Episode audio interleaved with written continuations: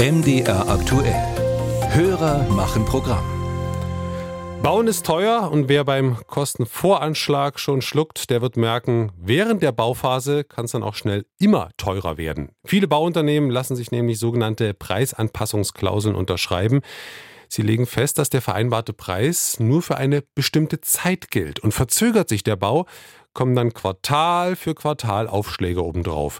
Diese unschöne Erfahrung musste auch unser Hörer Daniel Schwarz machen und er hat sich mit folgender Frage an uns gewandt. Wir haben als Familie einen Bauvertrag mit einem Generalunternehmen abgeschlossen mit einer Festpreisbindung für acht Monate. Nun läuft diese aus und wir sind verpflichtet, eine Baupreisanpassung zu zahlen. Ist die denn überhaupt zulässig rechtlich? Ralf Geisler ist der Frage nachgegangen. Es sollte ein Traumhaus werden für Daniel Schwarz und seine Familie, doch nun fühlt es sich manchmal wie ein Albtraum an. Schon zweimal erhielt der Naumburger Schreiben über eine Baupreisanpassung. Stand 1. Juni soll sein Haus 17.000 Euro mehr kosten als geplant. Dabei war mal ein Festpreis vereinbart, doch der galt nur, wenn binnen acht Monaten der Bau beginnt. Wir dachten, okay, acht Monate, das kriegen wir hin.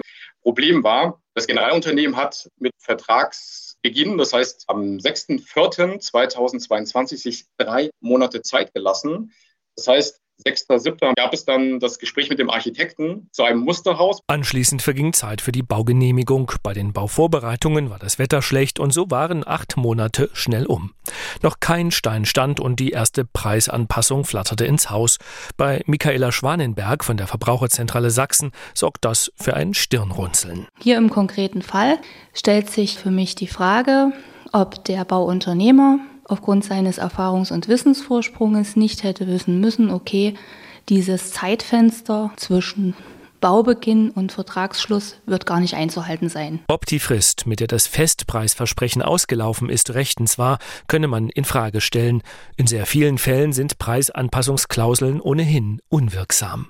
Zu dieser Einschätzung kommt der Rechtsanwalt Mario van Suntum vom Bauherrenschutzbund. Zunächst einmal sei es erlaubt, einen Preis nur für eine bestimmte Zeit zu garantieren. Die Anpassung danach unterliege aber hohen Anforderungen. So müsse sie für beide Seiten nachvollziehbar sein. Eine Formulierung im Vertrag, dass sich der Preis nach internen Einkaufslisten des Bauunternehmens erhöhe, sei ungültig. Selbst eine Anpassung nach dem offiziellen Baupreisindex des Statistischen Bundesamtes hält van Suntum für unwirksam. Es gibt also Rechtsprechung, die sagt, dass solche Preisanpassungen immer nur nach den tatsächlichen Kosten, die dann auch nachzuweisen sind, zu berechnen wäre. Das heißt, der Unternehmer müsste nachweisen, dass bei einzelnen Preiselementen eben eine Kostenveränderung stattgefunden hat nach oben, müsste dann aber gleichzeitig sich auch Preissenkungen bei anderen Kostenelementen anrechnen lassen. Das muss so eine Klausel berücksichtigen, sodass der bloße Verweis auf einen Index wohl untauglich ist. Trotzdem haben Preisanpassungsklauseln einen Sinn. Die Politik hat sie erlaubt, weil Bauunternehmen nicht einseitig benachteiligt werden sollen. Verzögerungen am Bau liegen ja oft an Behörden. Steigen zum Beispiel während des Genehmigungsverfahrens die Materialpreise drastisch, soll es zwischen Unternehmer und Bauherren einen Ausgleich geben. Darauf beruft sich auch das Bauunternehmen unseres Hörers. Es schreibt, man lasse sich nicht absichtlich viel Zeit. An einer Verzögerung der Leistung haben wir so oder so überhaupt kein wirtschaftliches Interesse, da eine Verzögerung immer dazu führt, dass unsere Einkaufspreise stärker steigen, als es der Preisindex wiedergibt. Daniel Schwarz bezweifelt das. Der Hörer kann die Preiserhöhungen nicht nachvollziehen. Zudem ärgert er sich, dass ihm mehr Leistungen angeboten werden, von denen er nicht weiß, ob er sie benötigt. Verbraucherschützer und Baurechtler raten, jeden Bauvertrag vor Unterzeichnung prüfen lassen.